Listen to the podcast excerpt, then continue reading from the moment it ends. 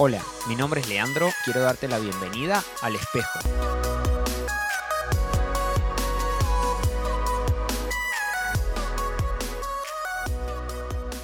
Hola, hola, ¿cómo están? Qué alegría poder compartir otro episodio del espejo con cada uno de ustedes. Antes de continuar, quería tomarme un momento para recomendar un podcast que puede ser muy útil. Se llama Productividad y Café de mi amigo David Yepes donde vas a encontrar un montón de herramientas para aprovechar tus tiempos y hacerlos más productivos. Ahora sí, vamos a iniciar el tema de hoy y como no podía ser de otra manera, arrancamos con una historia.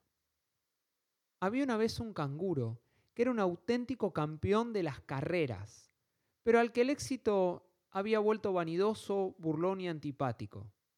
La principal víctima de sus burlas era un pequeño pingüino, al que en su andar lento y torpe impedía siquiera acabar las carreras. Un día, el zorro, el encargado de organizarlas, publicó en todas partes que su favorito para la siguiente carrera era el pobre pingüino.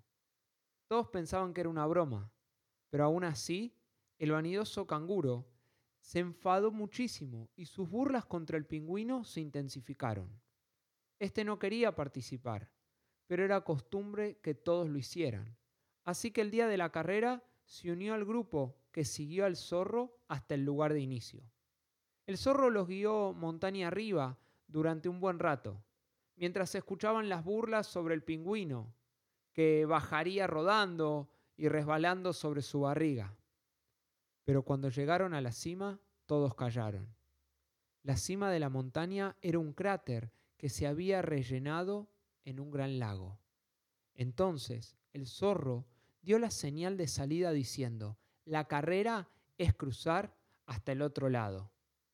El pingüino emocionado corrió torpemente a la orilla, pero una vez en el agua su velocidad era insuperable y ganó con una gran diferencia, mientras el canguro apenas consiguió llegar a la otra orilla, lloroso, humillado y medio ahogado.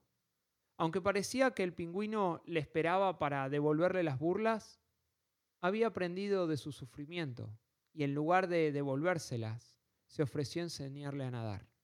Aquel día todos se divirtieron de lo lindo jugando en el lago, pero el que más lo hizo fue el zorro, que con su ingenio había conseguido bajarle los humos al vanidoso canguro. Mahatma Gandhi dijo, uno debe ser tan humilde como el polvo para descubrir la verdad. La novelista inglesa Agatha Christie mencionó, cuando no hay humildad, las personas se degradan. Cuando hablamos de humildad, hacemos referencia a la virtud que consiste en conocer las propias limitaciones y debilidades y actuar de acuerdo a tal conocimiento. Podría decirse que la humildad es la ausencia de la soberbia. Es una característica propia de los sujetos modestos que no se sienten más importantes o mejores que los demás, independientemente de cuán lejos hayan llegado en la vida. En otras palabras, podemos decir que humildad no es pensar menos de mí, sino pensar menos en mí. Reconocer que no me las sé a todas, que no soy el mejor, que tengo mis debilidades y que necesito ayuda. La humildad reduce la ansiedad, porque no necesito estar siempre en el centro, no necesito tener que ganar todas las veces, ni ser el mejor. No es necesario estar en competencia constante. Además, que me ayuda a reconocer que me puedo equivocar, que no soy perfecto. También mejora las relaciones, porque no miro a las personas con soberbia o creyéndome más. La humildad nos hace iguales sin importar la nacionalidad, el estatus social, la profesión o tipo de trabajo que tengamos y nos permite reconocer que necesitamos de los demás. La humildad me hace reconocer que necesito ayuda más allá de mis fuerzas. Me hace ver que no soy Dios, que no puedo controlar todo lo que pasa en mi vida y que muchas veces mis impulsos y malos deseos son más fuertes que yo. Jesús dijo, dichosos, felices los pobres en espíritu, los que reconocen que necesitan ayuda, que no lo tienen todo, porque de ellos es el reino de los cielos.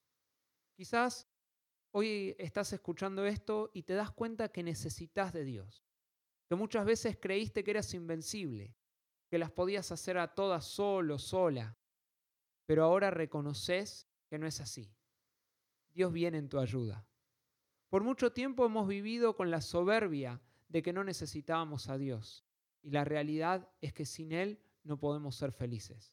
Esa soberbia, orgullo y rebeldía que se llama pecado nos alejó de Él, pero en su gran amor y misericordia quiere salvarnos y darnos nueva vida.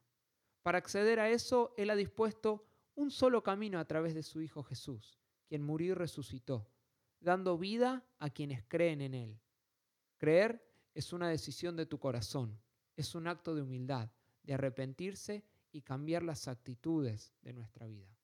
Hoy te invito a que lleves a cabo el acto de humildad más grande que como personas podamos tener, reconocer que necesitamos a Dios en nuestras vidas. Que tengas una hermosa semana. Dios te bendice.